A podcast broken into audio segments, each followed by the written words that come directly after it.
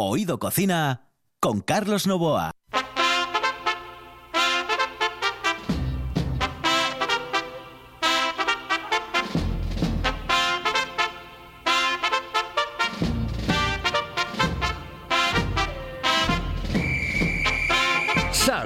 Amigos, muy buenos días o muy buenas tardes, como quieran. Son en este momento las 13 horas y 6 minutos, la 1 y 6 minutos de la tarde, aquí en RPA. Los saludos de Juan Saiz, que está en el control, de Carlos Novoa, que les habla y les va a hablar hasta las 2 de la tarde. Por cierto, pueden escuchar el programa a partir de las 5 de la madrugada en redifusión, que no está mal si se levantan a esa hora. Bueno, en Oviedo concretamente, yo creo que se acuestan a esa hora, porque desde aquí mandamos un cordial saludo a todos, absolutamente todos los carballones y carballonas que están disfrutando de San Mateo.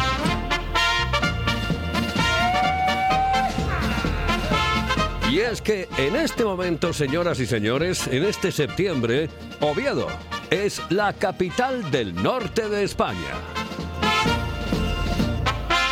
Aquí comienza, señoras y señores, Oído, Cocina.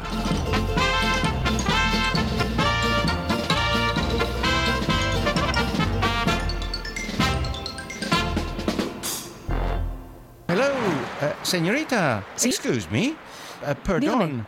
¿Me puedo decir, por favor, dónde puedo comer el mejor cachopo? ¿Es cachopo de Asturias? Es cachopo, claro, pero el mejor de Asturias, no. El mejor de España y, y, vamos, y del mundo entero. No. En Oviedo, en el Pichote Café de la Tierra, en la Plaza Gabino Díaz Merchán. Pero mejor llame para reservar, ¿eh? Apunte. 984 28 29 27. 984 28 29 27. Oído Cocina con Carlos Novoa.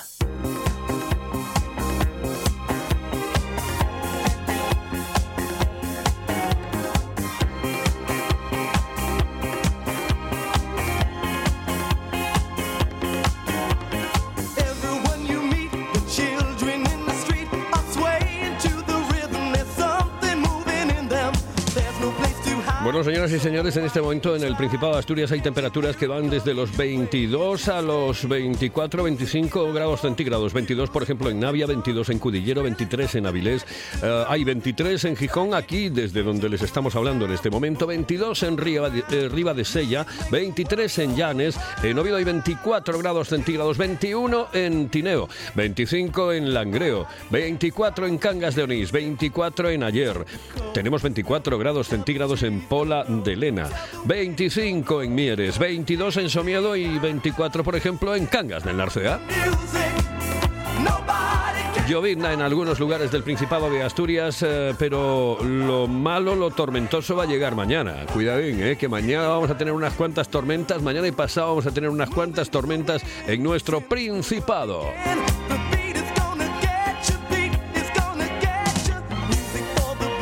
Y hoy, señoras y señores, tenemos un monstruo de la comunicación. Es la voz, la voz del ciclismo. Él se llama Javier Ares y estará con nosotros en directo a partir de este momento en RPA.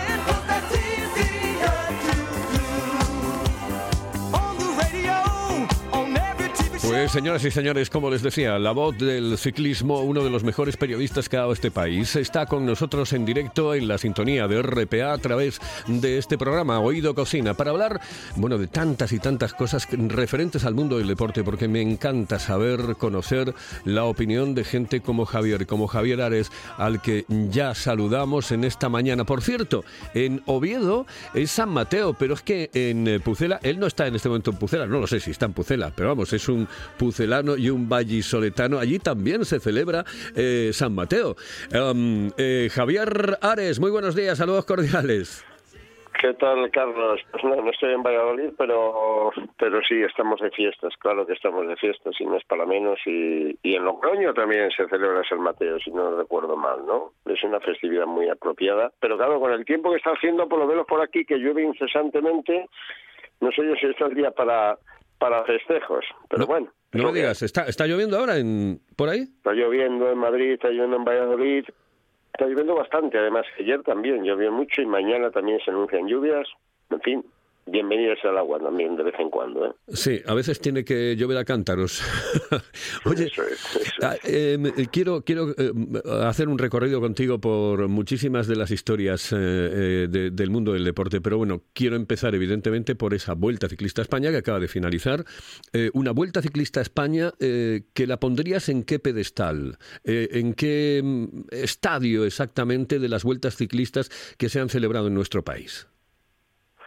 Pues ha sido de las mejores, la verdad, pero a lo mejor no ha tenido la espectacularidad que ha impedido el dominio, casi casi tiranía de un corredor como Primo Roglic, el esloveno que ha conseguido la victoria final, y ha podido en cierto modo deslucir un poco eh, lo que para mí era una de las vueltas más grandes de muchos años. ¿no?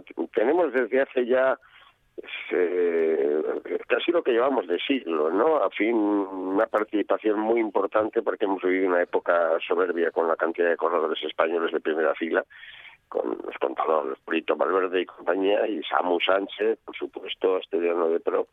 Pero últimamente que no tenemos tantos españoles, lo que sí se ha dado es en alcanzar una participación soberbia, ¿no? Entonces que un tipo como Roglic, que es de los tres mejores corredores del mundo, lleve tres victorias consecutivas, bueno, como hizo Rominger en su momento también ahí con el Clash, ¿no? O que o que veamos a ciclistas de la magnitud que hemos visto, como la Gambernal, etcétera. Lo que pasa es que es verdad que competitivamente la carrera se deslució, bueno, no se deslució, porque está muy brillante, había etapas muy bonitas, no alcanzó ese clímax de competitividad, pues porque se fueron para casa antes de tiempo por, por, no estar en condiciones, gente como Carapaz, como Landa o el propio Bernal, que sí que acabó, pero tampoco era el hombre insultante del Giro de Italia, y no hubo esa pelea fantástica que esperábamos, ¿no? Llegado el momento, pero la participación era soberbia, el recorrido ha sido precioso, la victoria de Rory le da mucho caché. Yo creo que la vuelta lleva desde, sobre todo desde que se asoció con ASO, que es la organizadora del Tour de Francia, eh, lleva un nivel altísimo. No, no, no la quiero poner en ningún estadio dentro de la historia, digamos, de la competición de la vuelta, pero llevamos como 10, 15 años eh, que está al primerísimo nivel en participación, no tiene que enviar a nadie. Y el recorrido es enormemente atractivo siempre. En cualquier caso, claro, esto es como el fútbol, ¿no? Eh, las ligas que se definen, eh, que se definen eh, al final son las más bonitas, las más interesantes. Claro, cuando un equipo te lleva 10 puntos y sabes que va a ganar la liga, mm, como que pierde un poco de interés. Yo creo que por ahí fueron los tiros de la vuelta, ¿no? Sí, sí, exactamente. Es, la- es un buen ejemplo porque es que ha sido así, pero sobre todo cuando se ha generado esa esa expectativa, ¿no? Porque a veces dices, bueno, bien, a ver, que llega aquí un corredor y es una figura y es el super favorito, gana y punto, no tenemos nada más que hablar. Pero es que hemos vivido, y bien cercanas están las batallas cuando venía Chris Froome como gran favorito y le mojaba la oreja a Contador y le mojaba la oreja a Quintana o Valverde, pues en fin, el- los rivales que había, ¿no? Entonces esperábamos que en esta ocasión hubiera pasado algo por el estilo. Roglic venía como favorito, pero eh, había corredores como Bernal y como Carapaz y como Mas y como Landa y como Carfi, que también fue tercero el año pasado, que parecían llamados a hacérselo pasar francamente mal, sobre todo el potencial enorme de Lineos. Pero se han dado esa serie de circunstancias que en efecto han llevado a permitir que Roglic ganara con bastante facilidad no la vuelta y eso cuando no hay esa competición tan amplia se desluce un poco eh, una carrera que sin embargo ha sido muy bonita y que ha tenido actores principales que han dado un alto nivel, todo hay que decirlo. Yo estoy encantado con la vuelta, la verdad, estoy, estoy encantado con el desarrollo y con la inercia que la vuelta trae desde hace muchos años, porque empezó cuando, cuando se pasó a septiembre y acuñó Echavarri aquello de, bueno, van a ser los exámenes de septiembre, ¿no? La vuelta como para los que no habían conseguido nada. No, no, no, no. Aquí ha venido Bernal después de haber ganado el Giro. Aquí iba a venir Pogacar y al final no vino. Pero bueno, aquí ha venido la gente de como Roglic, primerísimos espadas. Aquí ha venido Carapaz, recién proclamado campeón del mundo olímpico. En fin, no, no, no, no han venido por unas cosas u otras, no han salido las cosas bien, pero esa participación es soberbia y la vuelta está viviendo unos años eh, pletóricos y espectaculares. En cualquier caso, y para cerrar el tema vuelta, em, eh, ¿hay algo eh, que tú cambiar, que tú mejorarías? eh, que- que- ¿En qué punto puede mejorar la vuelta? No creas que es fácil, no creas que es fácil. Yo estoy encantado con el, yo y la afición en general, todo el mundo está encantado con el recorrido de la vuelta. O sea, cada año se descubren nuevas nuevas llegadas, nuevos puertos, hay una cantidad de recorridos eh, atractivos de, de, de 21 jornadas, eh, parecen por lo menos 10 o 12 de, de montaña muy muy interesantes. No, no es fácil. La vuelta, la vuelta lo que tiene que hacer es seguir creciendo. Yo no la cambiado, así como otras otras carreras he sido reacio a aceptar y afortunadamente con los tiempos han ido cambiando, ¿no? Aquella historia del Tour de Francia, ocho etapas iniciales o nueve que terminaban las nueve al sprint, que estaba la gente que a la montaña porque el Tour empezado. Cambió esa dinámica la Vuelta a España. Eh, eh, acentuó esa dinámica el Giro de Italia y la empieza a tomar eh, también el Tour.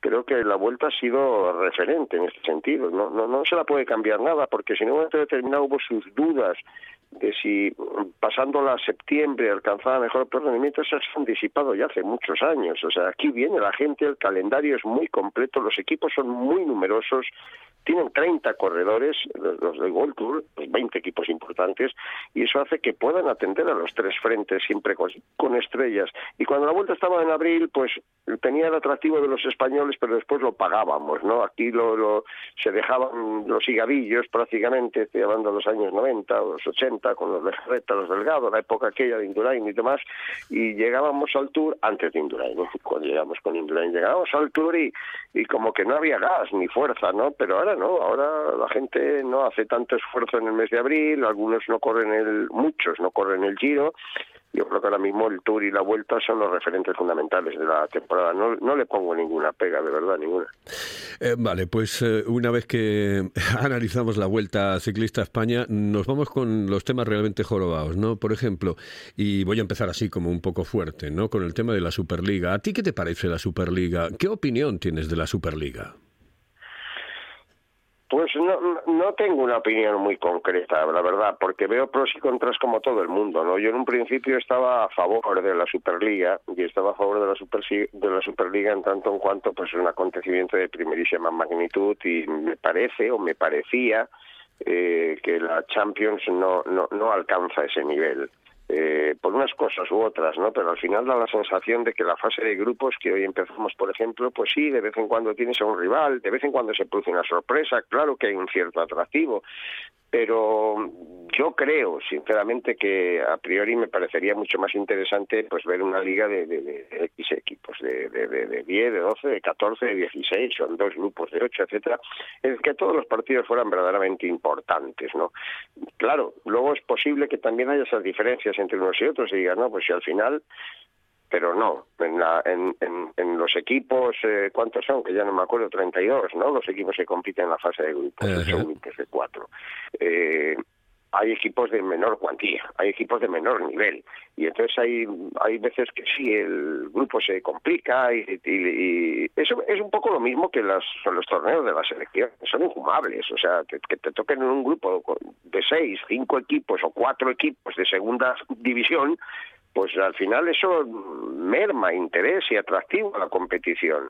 Yo creo que si esa competición tuviera un interés pues de un campeonato de liga, no todos los partidos desde el principio son son importantes y que la que el grupo fuera bastante más reducido y que hubiera equipos de segunda fila le daría interés. Ahora bien, los que llevan la contraria a este tema argumentan que ver todos los días y todos los años y todo jugar partidos contra todos los grandes Madrid, Barcelona, Manchester, eh, Chelsea, Tottenham, Liverpool, City, en fin, todos los grandes, ¿no? De, de- de las cuatro grandes ligas, que le iba a quitar interés. Bueno, yo no creo que pierda interés que todos los años se juegue el, el clásico del siglo, cada vez que se enfrentan el Madrid y Barcelona. Cada año se escribe su historia y tiene su atractivo. No lo sé, no lo sé. Yo, a mí me dicen qué es lo que más me gustaría. Yo preferiría ver una liga, en el peor de los casos. Eh, sobre todo no quiero que el calendario se cargue tanto. Esto lo quieren los clubes porque hacen mucho dinero y, y cuanto más para la FIFA y la UEFA y la madre que los parió, cuando más partidos hacen y demás, pues pues más caja.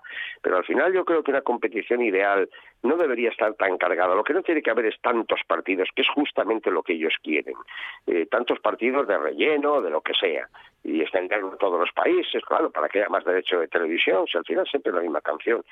Mm, Deportivamente hablando, yo lo reduciría a dos grupos de ocho equipos con 16 grandes de Europa, grandes entiéndase por grandes, claro que eso va a tener connotaciones negativas, pero los equipos son países más modestos, lo sé, por eso digo que no me atrevo a pronunciar, me digo mi gusto particular sería ese, y que, y que los dos primeros de cada grupo jugaran unas semifinales y una final, y aquí paz y después gloria, y que, y, que viéramos eh, todas las jornadas grandes partidos. Y otra de las cosas en las que, de las que me quejaría, en cierto modo, es de, de claro, ya sé que eso es difícil de, de arbitrar y de conjugar y de conciliar, eh, que se pudieran ver todos los partidos, es decir, que al final llegues una jornada y había partidos y no puedes ver nada más que uno, y que juegue el Barcelona con el Bayern, o el Madrid con el la Juventus, y que no puedas ver nada más que uno, porque son a la misma hora, etcétera a mí eso también me fastidia. Yo preferiría ver menos partidos, pero que los pudiéramos ver todos, que fueran grandes partidos de Europa. Por eso es la Champions League, la Liga de los Campeones. Ahora, si empezamos ya, porque entran,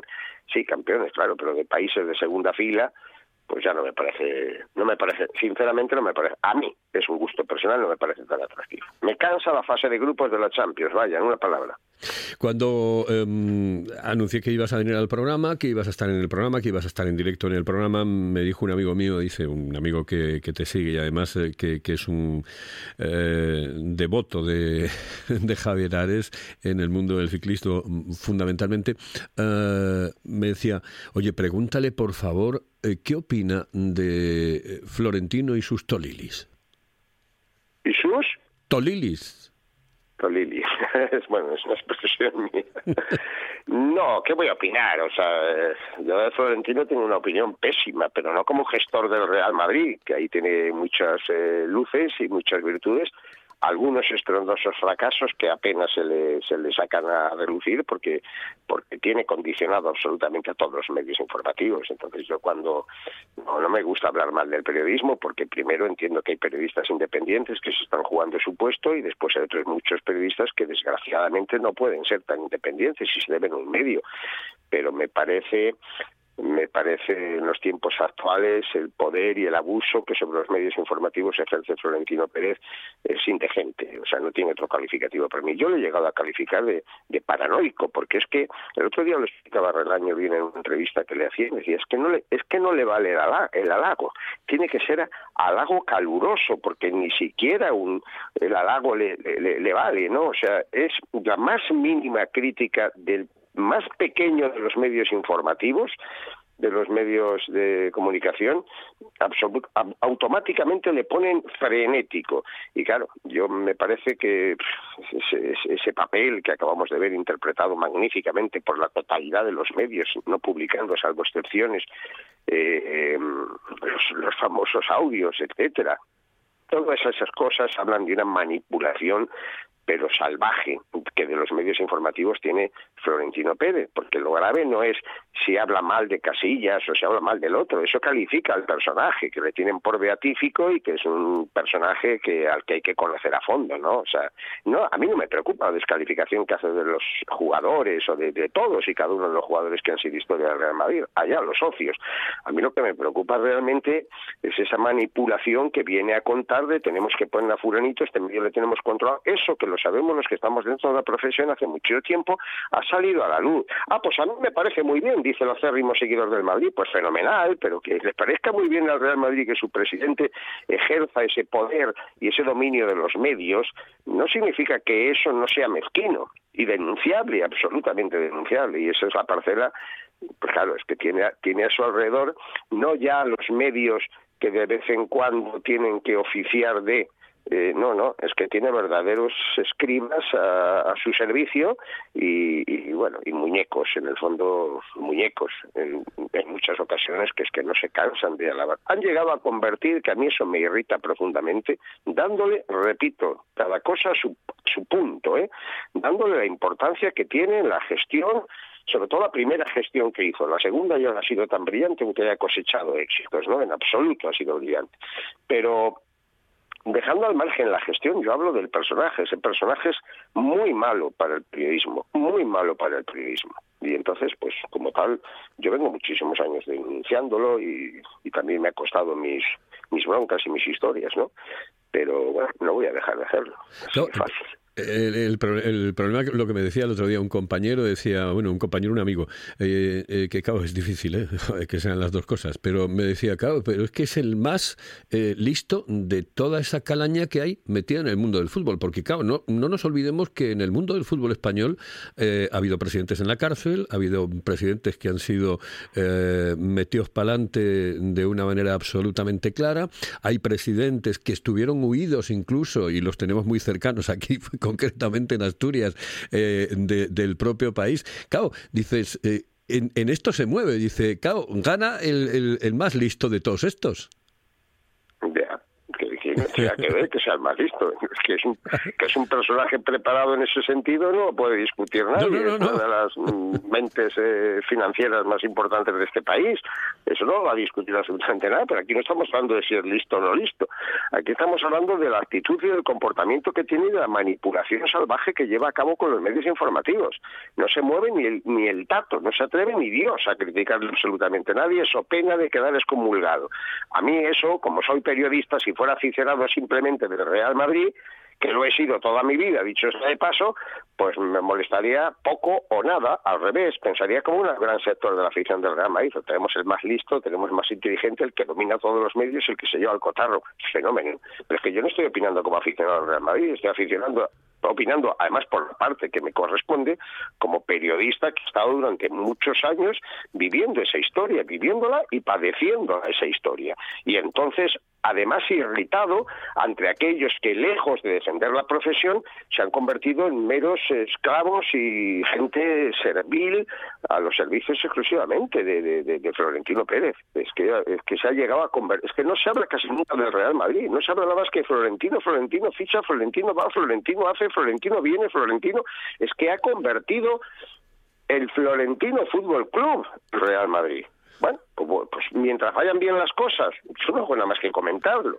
No tengo ninguna campaña ni ninguna iniciativa para que Florentino no sea el presidente Real Madrid, denuncie una situación puntual, concreta, en lo referente al, manejo de los medios informativos y nada más. ¿no? Todo lo demás me importa poco y si tengo que analizar la gestión deportiva, la analizo al margen. Tuvo una época brillantísima, la primera, y ha tenido una época segunda en la que ha habido algunos resultados, ha habido resultados importantes, eso no se puede ni discutir, pero ha habido gestiones de fichajes y de historias. Vamos, en una palabra, me parece impresentable que un club como el Real Madrid no tenga un director deportivo porque Florentino Pérez es el director deportivo.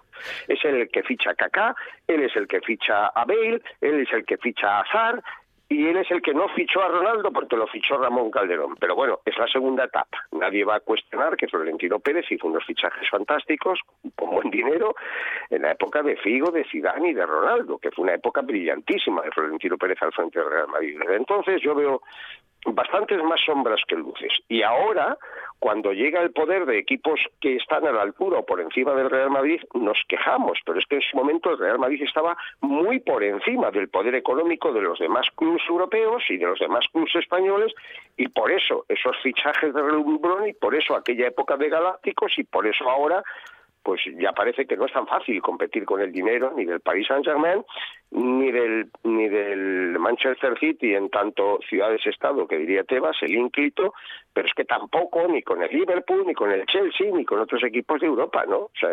¿por qué? Pues porque, porque, porque el fútbol español, gracias a Tebas, desgraciadamente ha perdido muchísimo poder en Europa. Así de fácil económico, económico y deportivo, las dos cosas, pero económico fundamentalmente. Estamos a años luz de la Premier, se marchan todos los jugadores a la Premier, aquí vienen muy pocas figuras, cada vez van a venir menos y el último flechazo ha sido sin duda el, la marcha de Leo Messi, ¿no? Después de la de Cristiano Ronaldo.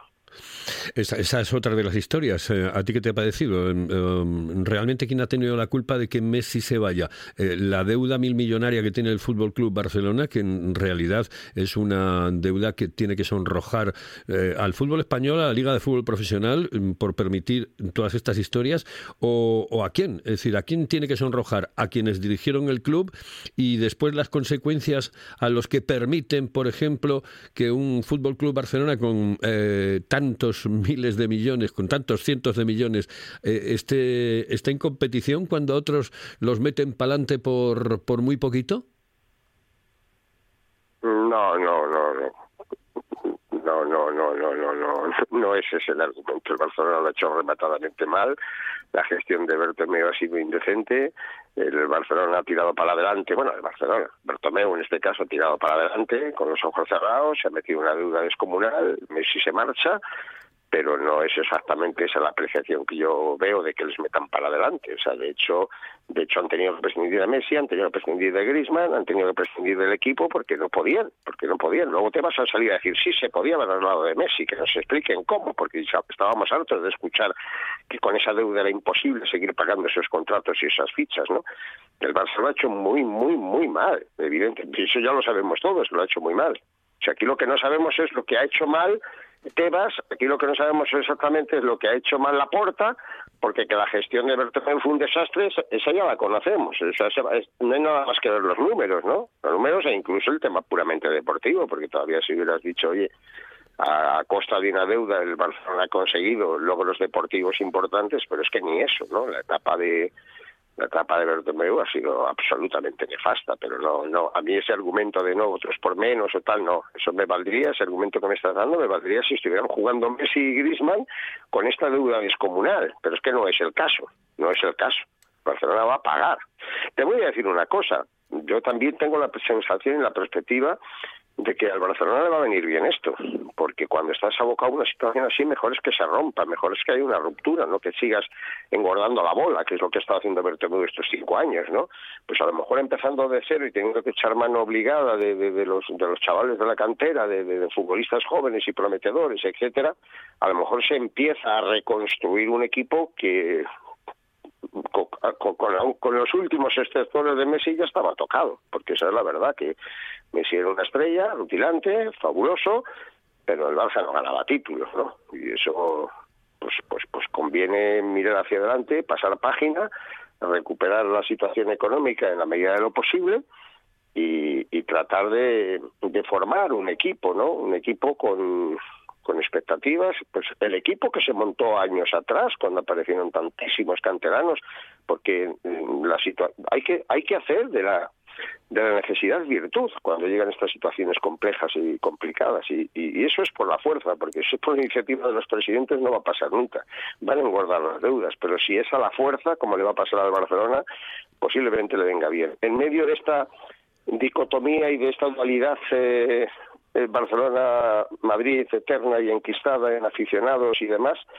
A mí lo que sí me gustaría, y también estuve muy gordas con su padre, es lanzar un aplauso a la gestión que, por lo menos en todo el tema deportivo, está llevando a cabo Miguel Ángel Gilmarín con el Atlético de Madrid, ¿eh? porque porque ahí están los resultados dando ejemplo de muchas cosas, de tener un equipo muy fuerte y altamente competitivo, de tener una situación económica saneada que además les compete a ellos porque al fin de cuentas son propiedad privada, son sociedad anónima y sobre todo de empezar a generar una expectación de ser uno de los grandes de Europa con los últimos fichajes. Y más más allá de todo eso, escribir una página histórica que desde los tiempos de Miguel Muñoz con el Real Madrid no ha vuelto a existir de que un entrenador como Diego Simeone se perpetúe durante tantísimo tiempo. Estuvimos toda la vida eh, enamorados y encumbrando la imagen de los ingleses con los Ferguson, con los Wenger y compañía.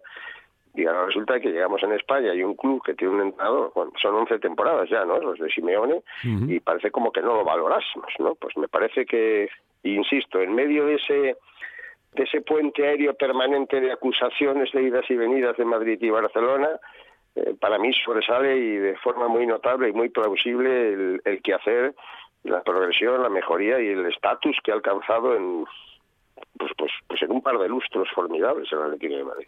No, en parte, en parte eh, te lo quería comentar simplemente el, tema de la deuda mil millonaria, porque llegar a esta situación eh, sí se veía, eh, o debería de haberlo visto alguien. Es decir, mm, cortar todas estas historias para no llegar ya a tener que- que lamentar una deuda mm, como la que tiene el Fútbol Club Barcelona, por ejemplo. Y digo el Fútbol Club Barcelona como en otro momento fueron otros equipos del fútbol español. Ya, pero bueno, pero hoy hay un control financiero muy importante. Esta no es la época antaño en la que determinados personajes sin escrúpulos jugaban con el dinero de los socios. Es verdad que no son sociedades anónimas, el Madrid, el Barcelona, etcétera. Eh, pero bueno, hay un grupo de socios y una asamblea de compromisarios que son los que tienen que controlar un poco el quehacer de sus presidentes, elegirlos, reelegirlos o no. Y después, sobre todo, hay una liga de fútbol profesional. Eh, ya no estamos en los tiempos antiguos en los que cada uno hacía lo que daba la gana y de repente te encontrabas con un muerto aquí de padre muy señor mío. No, no, aquí no se permite que se, en cierto modo no se permite que se incremente la deuda. Por lo menos la deuda para jugar, para que no haya un mm, fair play financiero. Si después tú tienes una deuda que te cubren los bancos será tu problema, pues todo eso que irás pagando, ¿no? Todos los equipos han tenido y el Real Madrid también deudas enormes y el Real Madrid financia un estadio con una deuda. El problema es poder pagarlo y el problema es ajustarse a los requisitos eh, de la Liga de Fútbol Profesional para el fair play financiero, ¿no? Para que no haya ventajas ni desventajas de unos y de otros. En cualquier caso, eh, mientras los clubes sean de los socios, son los socios y los compromisarios, ¿no? Los que tendrán que, que tomar decisiones. Ya sé que son bultos sospechosos en la mayoría de los casos, no en todos, ¿eh? que siempre hay gente contestataria que son los que mantienen un poco firmes a los presidentes, pero son las asambleas de compromisarios los que tienen eh, los que tienen que, que, que- que tratar de controlar lo que hace la junta directiva de sus clubes, ¿no? Pues sí, tienes toda la razón, porque son los únicos cuatro clubes que en este momento no son sociedades anónimas deportivas, pero mm, lo que se le exigió, por eso te decía yo, que lo que se exigió a otros clubes en un momento determinado, parece que no se les exige a otros en, en este momento concreto. Claro, era como para decirles, bueno, pues te tienes que crear la sociedad anónima deportiva y tienes que irte a otra historia y no sé. Pero bueno, esa- ese es un, un debate que tampoco vamos a meternos ahora en el. No, llegará un momento, pero si es que el Barcelona, o el equipo que sea, estamos hablando del Barcelona, porque es verdad que su deuda es escandalosa, pero allá él, eh, eh, cuando tienes una deuda hay que pagarla, o sea, no, no, se deja ahí. Cuando tienes una deuda hay que pagarla. Entonces, ¿cómo se paga? Pues, pues evidentemente reduciendo los gastos y pudiendo atender, a los intereses de deuda, ¿no? Pues eso será, eso es lo que en el fondo está pagando el Barcelona. Pues, pues porque tendrá que atender a una deuda que le va costando unos intereses cada año descomunales que son precisamente lo que les, la deuda no se deja ahí colgada. La deuda crece y la deuda hay que, hay que irla pagando. Entonces, la, forma de pagar la deuda, desgraciadamente para el Barça o para los seguidores del Barça, es tener que prescindir de un patrimonio deportivo tan importante como podía ser la figura, obviamente, de Leo Messi o el propio Griezmann, por citar el último caso. Eh, el, el- el otro día eh, te voy a hacer una pregunta, claro, yo es que primero la, la primera sería, ¿viste la serie? Porque claro, si no la viste, evidentemente no puedes opinar y no vas a opinar. Pero ¿has visto Reyes de la Noche? No, Vale. Me negué rotundamente a los Reyes de la Noche porque y, y- y- y puedo opinar porque opino lo que me ha dicho todo el mundo y porque y porque sé de qué iba la serie. Yo no, como no tiene nada que ver, absolutamente nada que ver con la realidad, aunque no la haya visto, sé de que sé, sé todo lo que me han contado. No me negué a verla rotundamente porque me parecía parecía una especie de caricatura, no más que una serie. Pero claro, tampoco le puedes cuestionar al que haga la serie, para hacer la serie que le da la gana. Somos nosotros los que le queremos dar una validez, una comparación, un buscar en esos personajes el, el, sujeto en cuestión que se supone, etcétera, y están distorsionados, claro, en, en un sentido y en otro, por las pocas cosas que he visto o que he leído. No sé a, a dónde querías ir a parar o qué me querías No, preguntar. no, no, es que, no, que si, no, no, no, que si la habías visto, evidentemente que me dieses tu opinión, porque el otro día le pregunté al jefe, eh, nuestro jefe durante unos cuantos años, eh, eh, qué, le parecía y me dijo que era una mierda pinchada en un palo, eh, que Pues evidentemente... hombre, la opinión que yo tengo es que es muy floja la serie y, y he visto un tráiler y tal y cual y me ha parecido una patético, pero claro, eso es porque somos nosotros los que estamos com- co- los que estamos comparando la serie o poniendo en la serie a los personajes que retrata.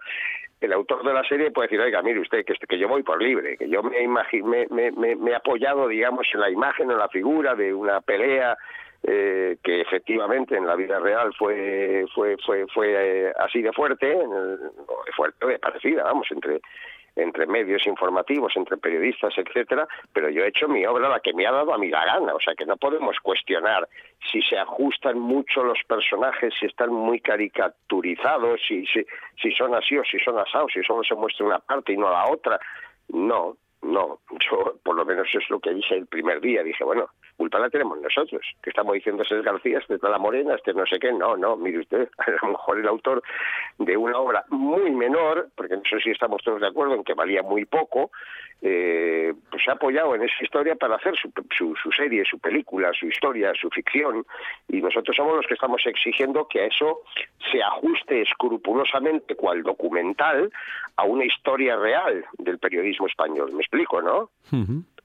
Te, te Eso es lo que me refiero. Que no, no, es que qué mal lo ha hecho, qué mal lo ha retratado. Oiga, ¿qué me está contando a mí? eh? Si yo no he retratado nada.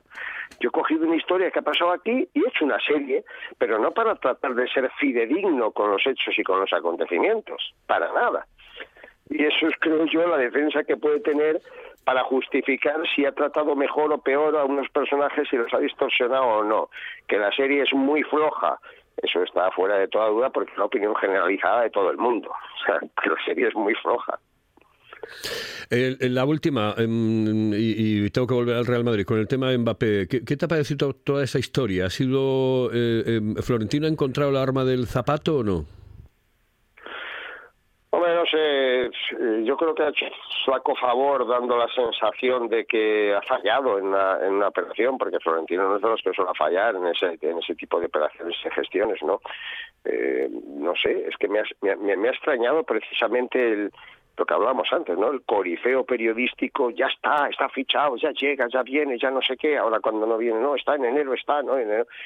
Vamos a ver, el Madrid va a fichar a Mbappé, es lo más probable que el Madrid vaya a fichar a Mbappé, pero no tiene por qué exponerse, si no puede ser ahora, entre otras cosas, porque bien mirado, bueno, cada uno es de la opinión que tenga, pero bien mirado parece un disparate que pagues 180 o 200 millones de euros por un futbolista que puede venir gratis el mes de junio, pues no te expongas tanto, ¿no? Mm, Esa, esa exposición brutal hasta el último día, de último minuto, la gente esperando que pasase lo que pasó en su día con, con Ronaldo Nazario y demás, eh, ha supuesto como una, aunque sea momentánea, una especie de decepción o de frustración que yo creo que no necesitaba ni Florentino ni la afición del Real Madrid, que lo ha intentado fichar ahora, mejor que en junio del año que viene, es correcto. Incluso que haya ciertas dudas de es que es mejor ficharlo ahora, no vaya a ser que luego nos lo levanten, que pudiera ser, pero entonces, claro, si estás escuchando al corifeo periodístico decir ya está hecho, ya está hecho, ya está hecho, quedan horas, es la firma, no sé qué, no sé cuál, y hemos estado así hasta el minuto, hasta las 11 y 59 minutos del último día, pues me ha parecido un, espectáculo un poco negativo para la imagen del Real Madrid, no tenía por qué, y, y mucho menos si, como pienso, Mbappé va a jugar en el Real Madrid, pero bueno, tampoco le daré yo mucha importancia a eso, la importancia es que la Liga sí necesita, el Madrid también, por supuesto, pero la Liga necesita, al hilo de lo que hablábamos antes, de que se marcha el, verdadero capital deportivo que teníamos en España, se está marchando, pero, pero vamos, un éxodo eh, sangrante. Que venga alguna figura, como es el caso de Mbappé, será muy necesaria y yo espero que venga, pues no me cabe ni la menor duda de que Florentino, con, con las ansias de emular a, a Alfredo, a, Santiago Bernabéu con el fichaje de Alfredo y Estefano cuando inauguró el viejo Bernabéu, pues ahora querrá dar un golpe de efecto y el Madrid además pues se supone que tiene ese potencial y ese atractivo para cualquier estrella. Todavía, ¿eh? Como sigue pasando el tiempo, me parece que la Liga Española va a empezar a ser de segunda fila en esa competencia con las grandes estrellas, pero todavía el Madrid, incluso el Barça, siguen teniendo ese cacheo, ese atractivo para que jugadores estrellas rutilantes del fútbol mundial, como es el caso de Mbappé, puedan apostar por la Liga Española. Como pasen cuatro o cinco años y sigamos bajando, dentro de poco no quiere nadie venir a jugar aquí. ¿eh? Eh, entramos en los últimos 30 segundos. Llevamos más de media hora hablando con Javier Ares y recorriendo un poco la actualidad del mundo del fútbol en este momento y del mundo del deporte en líneas generales. Hemos hablado de ciclismo y después, evidentemente, de fútbol, del deporte rey en, en esta sintonía. Pero nos quedan 30 segundos para que me recomiendes un sitio para ir a comer. ¿En dónde? Donde quieras. Hombre, vamos a ver, fuera de España no. No, hombre, digo, no sabía si... No, No, no tiene por, no, no tiene por qué ser aquí. No, no, no, dime. Por ejemplo, en, en, eh, no sé, vaya. Te voy a decir, sí, a bote pronto, así, porque porque me sale. Si hay un buen amante del lechazo, del lechazo es el cordero lechal, eh, en Valladolid, evidentemente, pues en el, en el Figón de Recoletos. Un Mm. restaurante, Figón de Recoletos, en Valladolid, por citar uno, que puede haber muchos en la provincia. Hay un pueblo en Segovia que se llama Sacramenia, que pasa por ser el sitio donde se come el mejor lechazo. Y hablo de lechazo porque, evidentemente, por la zona donde yo nací y vivo, pues eso es un manjar y un placer de Dios. Pues hablaremos con ellos, hablaremos con ellos en este programa porque si lo dices tú, seguro que es cierto. Javi, muchísimas gracias, ha sido un placer, un abrazo muy fuerte y sabes que te aprecio mucho, muchísimo.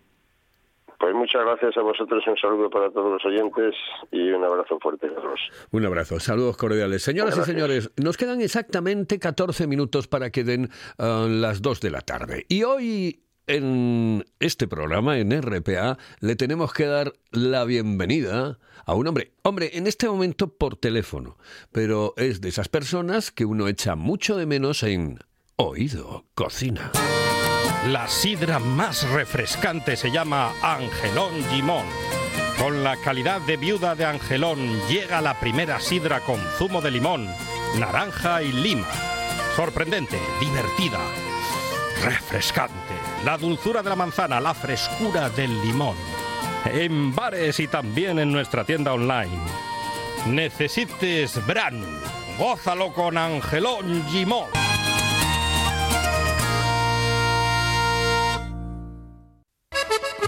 Si piensas en chocolate, piensa en Argüelles. El chocolate nuestra pasión. Nuestro secreto, la selección de los mejores cacaos del mundo. Descubre todas nuestras variedades y sumérgete con cada bocado en un mundo de sabores, de recuerdos, de sueños. Desde 1912, el chocolate artesano está en Gijón. Piensa en chocolate. Piensa en Argüelles.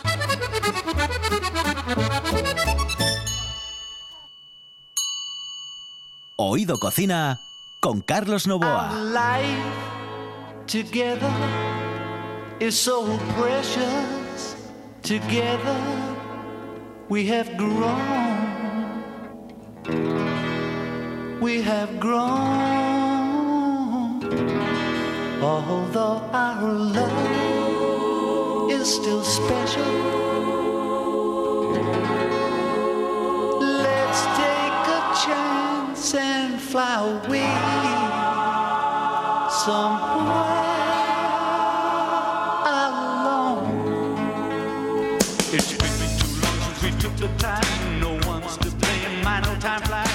Eh, Kenneth, buenos días. No te quejarás de la entrada, ¿eh? No te, no te quejarás de, no te quejarás de este disco, ¿eh? Porque digo yo, a ver qué le que pongo. pones, nah, hasta que pones mi música, ya lo sé, ya lo sé. Las banderas no están en ninguna parte porque no me han recibido con esas banderas, pero la música fenomenal. Buenos días o buenas tardes a ti, Carlos. Muy buenas, saludos cordiales. Eh, ¿qué-. ¿Cómo te echo de menos en el programa, tío? De verdad, ¿eh? Te Bueno, mucho bueno, menos, bueno. Mucho, mucho de menos. No lo voy a decir que nada de pelota, ¿eh? Nada de eso, ¿vale? Así, pero yo le echo muchísimo menos a vosotros, ¿bien? Así. Y alguno que me ha parado en la calle, bueno, Kenneth, ¿qué pasa? ¿Qué haces? Bien, así. Bueno, aquí estoy. Cuéntame, Carlos.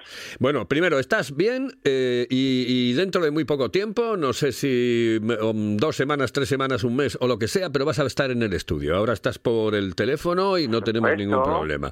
Pero que, que, que, te encuentras formidablemente y yo te noto con una vitalidad increíble y con muchísimas Sí. ganas de dar guerra y de contarnos muchas cosas. A ver, mm, eh, eh, lo último que has hecho en el mundo de, de- de- de la cocina, ¿qué- qué- ¿a qué te has dedicado, Kenneth?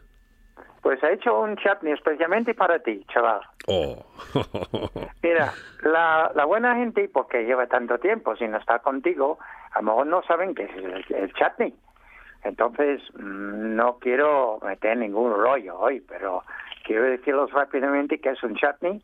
Además, he hecho un chutney especialmente para ti porque ah, a, los buena, a la buena gente, los oyentes, a lo mejor no saben. Carlos es, bueno, bastante exigente, ¿bien? Así pregunta a su mujer. Y después no tiene mucha paciencia conmigo, no tiene mucha paciencia conmigo, conmigo y mis conservas, ¿sí o no, Carlos?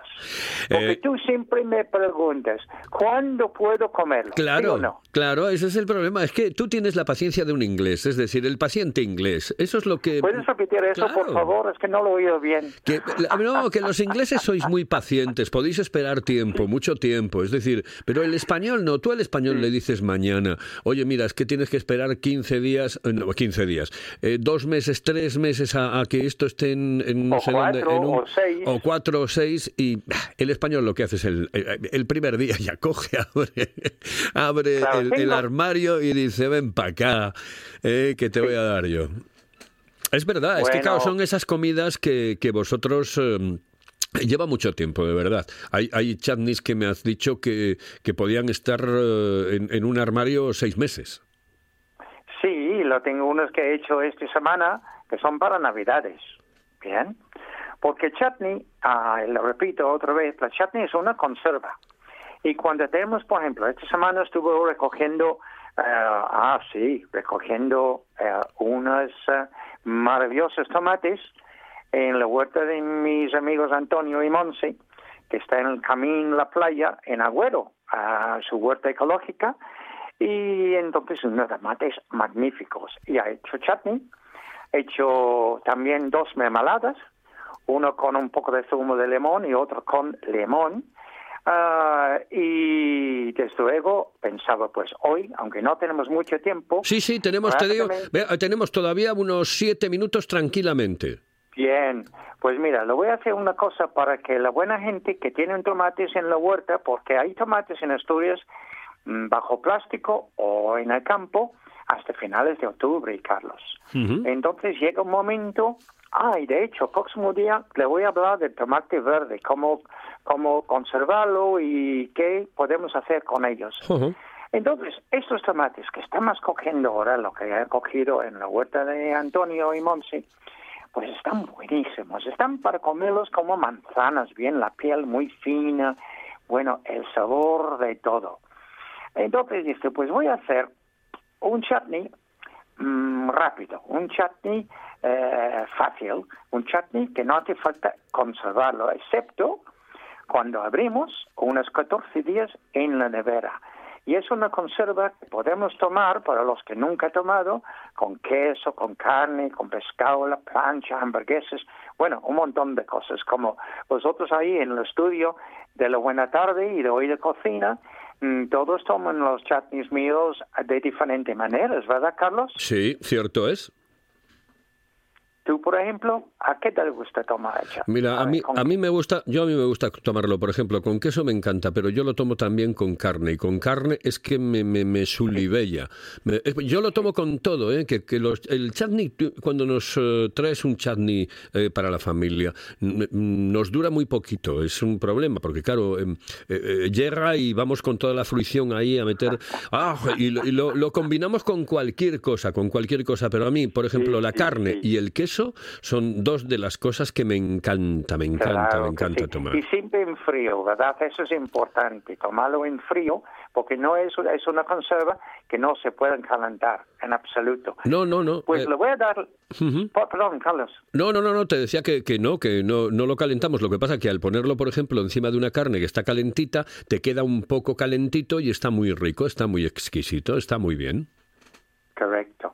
Mm, antes, muy rápidamente voy a hacer eh, esta receta, pero quiero decir que Javier, que ya tenía en el programa hoy, ha mencionado su lugar de nacimiento, Sacramenia, que está entre la provincia de Valladolid y Segovia. Exactamente. Y pregúntame otro día de Sacramenia, de su cordero y su vino, porque es uno de mis pueblos favoritos de España. Y puedes decirlo a Javier, uno de mis favoritos. Ha ido ahí un montón de veces. Eh, estupendo, Bueno. estupendo. Tomates, chutney de tomate, poli, poco de papel, 250 de cebolla, si es posible morada, si no blanca, ¿ok? Medio kilo de tomates maduros. Si tienes en la huerta o posibilidad de cogerlo un guindilla roja fresca, mejor. Pero si no, vamos a usar un poco de pimentón, agridulce o picante si quieres, ah, de la vera. Eh, 75 mililitros de vinagre de vino tinto. En mí se pueden usar blanco o se pueden usar de manzana, pero yo prefiero tinto. 150 de azúcar moreno, importante. Vamos a pelar y cortar en rodajas las cebollas y picar los tomates. Piel y todo, importante, piel y todo. Y cortamos finamente la candilla, si vamos a usarlo, eso es muy fácil. Y metemos con la vinagre y el azúcar en nuestro pote de conservas, un poquito de sal, pimiento si quieres, y vamos a cocinarlo a fuego lento, 40-45 minutos o hasta está espesa. No olvides que tenemos con nuestro cuchara de madera que dan dos vueltas, ¿vale? Vueltas. No tenemos que tener muchísimo fuego, pero vueltas, vueltas, para no se quemen. ¿Cuándo está lista? Cuando está espesa o cuando la cuchara podemos hacer una línea, ¿verdad, Carlos? Una línea por abajo y veremos la parte abajo de la pota. Ese momento de ponerlo en algún frasco de cristal o dos que están un poco calentitos para que no se rompen y en frío, guardado en la nevera, cuando abrimos, 14 días. Y esto es algo para ti, Carlos, y la buena gente a probar su primer chutney. Qué ganas, qué ganas, qué ganas de probar eso, qué ganas de probar eso, querido Kenneth. Oye, que, mm, eh, que- cómo me presta estar contigo, cómo me presta saludarte, cómo me presta que, que estés en este programa y cómo te añoro, cómo te echo de menos. Te echo mucho de menos. en ¿Quieres que vuelvo? Tengo muchas ganas de que vuelvas. Tengo muchas Ah, ganas sí. de que vuelvas. Yo me lo paso muy bien contigo y además creo que eres una parte eh, eh, principal de este programa porque hemos crecido juntos tú y yo en Oído Cocina y eso uno no lo olvida, ¿sabes? Eh, tú has estado Yo en los tampoco, primeros pro- eh, exactamente. tampoco. Pues eso es Yo lo bueno. Eso es lo bueno. Desde aquí un abrazo Pues- muy fuerte, pues- querido. Hecho, hecho. Y a la buena gente también, ¿vale? Así, cuides todos, ¿ok? Y a la buena gente también. Saludos cordiales. Bastante. Hasta Gracias, Carlos. luego, hasta luego. Señoras y señores, esto es Oído Cocina. Hi havia la cort de França cap allà l'any 1700 el baró de Videt, conegut pels seus invents. El baró feia molts dies que tenia ficat l'ull en trobar un sistema pràctic de posar el cul en remull. Passejant-se per Versalles va trobar la inspiració. Veient uns ànecs sucant el cul a un sortidor i va exclamar l'estranger Eureka, je l'he trobat Sé joli, rajolinet, que les... Ay, señoras y señores, el varón de Vidé. Este es el varón de Vidé de la Trenca. Disseny de l'artefacte, el baró molt oportú. Hoy queremos finalizar esto aquí en la sintonía de RPA con eh, el varón de Vidé en catalán. En catalán, catalán, señoras y señores, en catalán. Neteja que va quedar homologat. La trinca. En el control estuvo nuestro gran Juan Saiz. Aquí al micrófono Carlos Novo. Hoy hemos tenido un programa muy, muy especial, tremendamente especial, con un buen amigo, Javier Ares, y con un gran amigo y además compañero ahora en este programa, Kenneth Petit. Señoras y señores, hasta aquí, Oída Cocina. La revolució francesa, que és que vos pensé. La Comuna de París va instaurar-lo per decret, per això sempre van junts la Comuna i el Bidet, i així gràcies a en Danton, en Marat i en Robespierre